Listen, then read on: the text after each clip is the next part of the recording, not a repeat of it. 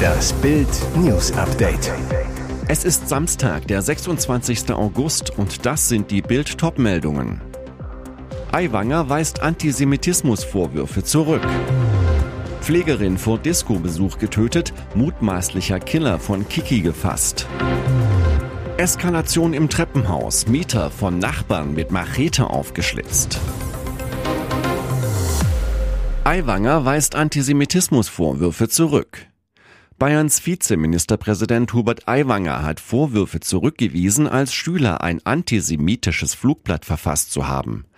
Ich habe das fragliche Papier nicht verfasst und erachte den Inhalt als ekelhaft und menschenverachtend, teilte der Freie Wählerchef am Samstag über einen Sprecher in einer schriftlichen Erklärung mit. Der Verfasser des Papiers ist mir bekannt, er wird sich selbst erklären.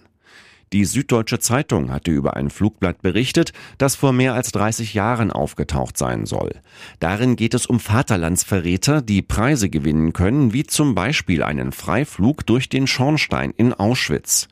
Aiwanger ist heute 52 Jahre alt. Über einen Sprecher hatte der freie Wählerchef der SZ bereits mitgeteilt, er habe so etwas nicht produziert und werde gegen diese Schmutzkampagne bei Veröffentlichung rechtlich vorgehen. Weder damals noch heute war und sei es seine Art gewesen, andere Menschen zu verpfeifen, erklärte Aiwanger. Mehr lesen Sie auf Bild.de. Pflegerin vor Disco-Besuch getötet. Mutmaßlicher Killer von Kiki gefasst. Der grausame Mord an Pflegeschülerin Kiki. Jetzt haben sie ihren mutmaßlichen Killer nach nur 48 Stunden. Der 39-Jährige kam am Samstag vor den Haftrichter U-Haft. Das teilten Staatsanwaltschaft und Polizei am Samstag mit. Der Mann sei am Freitagabend durch eine Spezialeinheit des Polizeipräsidiums in der Nähe seines Wohnsitzes festgenommen worden. Das 32 Jahre alte Opfer und der deutsch-polnische Staatsbürger kannten sich laut Polizei. Offenbar hatten das Opfer und der Tatverdächtige eine Vorbeziehung, hieß es von den Ermittlern. Weitere Einzelheiten zum Verdächtigen und zu einem möglichen Motiv wurden nicht mitgeteilt. Ein Nachbar hatte Kiki drei Tage lang nicht gesehen, machte sich Sorgen. Als er am Mittwoch von der Berufsschule nach Hause kam, stank es auf dem gesamten Stockwerk in dem Hochhaus an der Stuttgarter Türlenstraße. Er sah viele Fliegen an Kikis Tür und wählte den Notruf. Die Polizei fand Kiki dann am Mittwochabend tot in ihrer Wohnung im Schwesternwohnheim. Eskalation im Treppenhaus. Mieter von Nachbarn mit Machete aufgeschlitzt.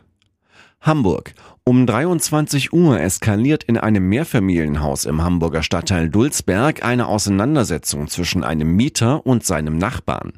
Die beiden Männer gehen aufeinander los, offenbar mit Messer und Machete. Geschockte Bewohner rufen 110, es geht um Leben und Tod.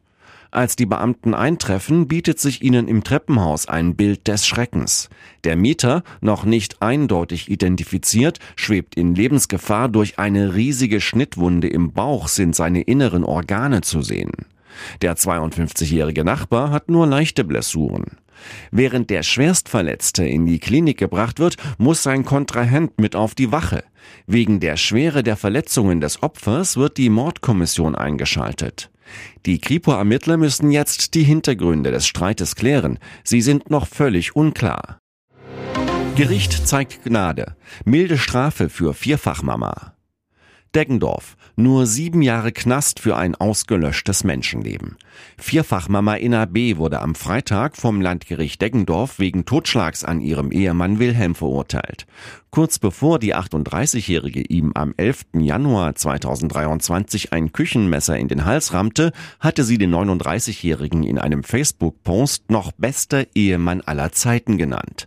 Laut Anklage überraschte sie ihren Mann am 11. Januar frühmorgens beim Whisky-Trinken in der Küche. Sie trank drei kleine Gläser mit, dann geriet sie in Streit mit dem Schlosser. Er beleidigte mich und schlug mich mit der Faust ins Gesicht, sagte sie. Aus Wut darüber griff sie zum 17 Zentimeter langen Küchenmesser, stach zu und traf seine Lunge. Trotz des Blutbades sagte sie im Prozess, ich wollte nicht, dass er stirbt. Ich habe bis zuletzt gedacht, dass es ihm gut geht. Tatsächlich verblutete der Mann nach einem Stich durch die Schlagader innerhalb von Minuten. In der Partnerschaft der beiden war es immer wieder zu Alkohol- und Drogenexzessen gekommen.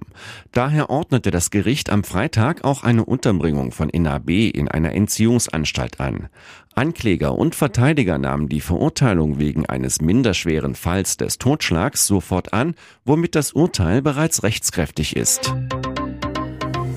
Und jetzt weitere wichtige Meldungen des Tages vom Bild Newsdesk. Der Streit um den Kussskandal nach dem WM-Finale hält weiter an. Die spanische Weltmeisterin Jennifer Hermoso hat knapp eine Woche nach der übergriffigen Aktion von Fußballboss Luis Rubiales am Freitagabend klargestellt, dass der Knutscher nicht einvernehmlich war. Doch das wollen der spanische Verband und Rubiales nicht auf sich sitzen lassen. Sie bezichtigen jetzt Hermoso der Lüge und drohen ihr mit einer Klage.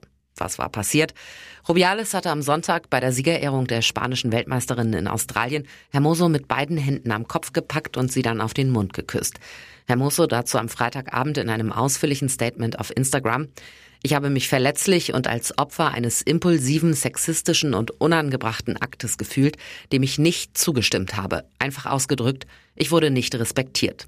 Der Verband bezeichnete in einer Erklärung diese Darstellung und die laut Hermoso fehlende Einvernehmlichkeit des Kusses als Lüge. Um dies zu untermauern, veröffentlichte der Verband vier Fotos, die belegen sollen, Hermoso habe Rubiales im Überschwang des Jubels hochgehoben, ihn an sich gezogen und dem Kuss zugestimmt.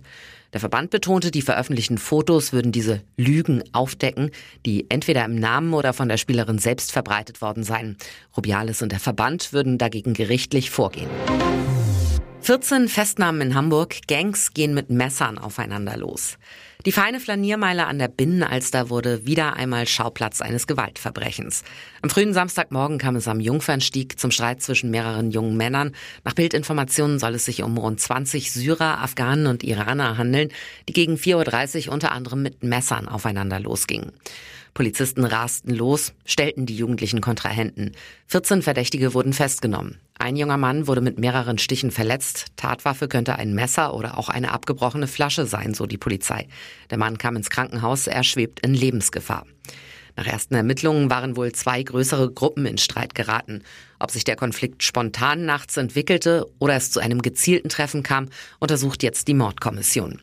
Noch am Samstagvormittag sind Ermittler der Mordkommission und Kriminaltechniker am abgesperrten Tatort im Einsatz. Es wurden 71 Blutspuren gesichert. Die Beamten nehmen dort Proben, um DNA von beteiligten Personen zu sichern.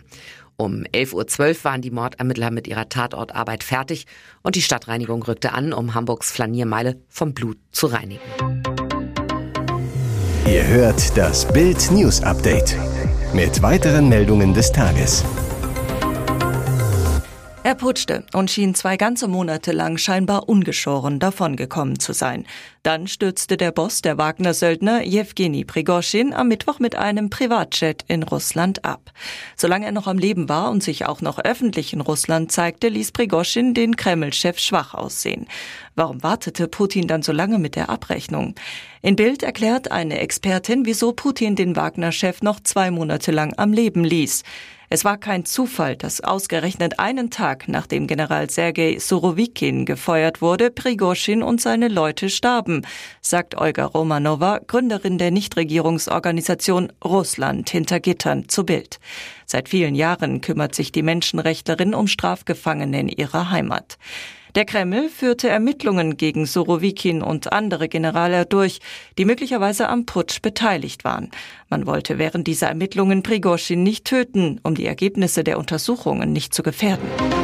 Wie oft wischen Sie sich nach dem großen Geschäft den Po ab? Eine Frage, die man sich nach dem Toilettengang eigentlich nicht automatisch stellt. Sollte man aber, behauptet zumindest eine selbsternannte australische Expertin namens Dr. George. Ihr Video zur angeblich korrekten Po-Hygiene ist mit mehr als viereinhalb Millionen Klicks derzeit ein viraler Hit auf TikTok. Ihre Empfehlung? Man sollte sich nicht mehr als zweimal den Popo abwischen, berichtet die New York Post. Wer nach dem Stuhlgang dreimal zum Toilettenpapier greifen muss, hat etwas falsch gemacht, nämlich den Kot zu sehr verschmiert. Mit der richtigen Presstechnik beim Stuhlgang lässt sich laut George dieses Malheur allerdings verhindern und die Anzahl der Wischvorgänge deutlich verringern. Und die geht so. Drücken Sie während des Geschäfts den Anus erst zu 20 Prozent, dann zu 50, 80 und am Ende zu 100 Prozent zusammen, sodass Sie ihn bis zum Ende Ihres Stuhlgangs nur viermal zusammengepresst haben. Das soll angeblich helfen, dass es richtig flutscht und am Ausgang des Schließmuskels nichts kleben bleibt, sodass am Ende zweimal Nachwischen mit Klopapier reicht. Hier ist das Bild News Update. Und das ist heute auch noch hörenswert. Opfer Nico warnte vor Rückfall von Uwe J. Kinderschänder missbrauchte mich und kam immer wieder frei. Warum kommt dieser Kinderschänder immer wieder frei? Nicht nur für Nico ein Skandal. Der junge Mann wurde gleich zweimal Opfer von Uwe J. Erst Ende 2010, dann anderthalb Jahre später, nachdem sein Peiniger wieder aus dem Knast gekommen war. Der 58-Jährige steht derzeit erneut wegen sexuellen Missbrauchs vor dem Landgericht Bochum.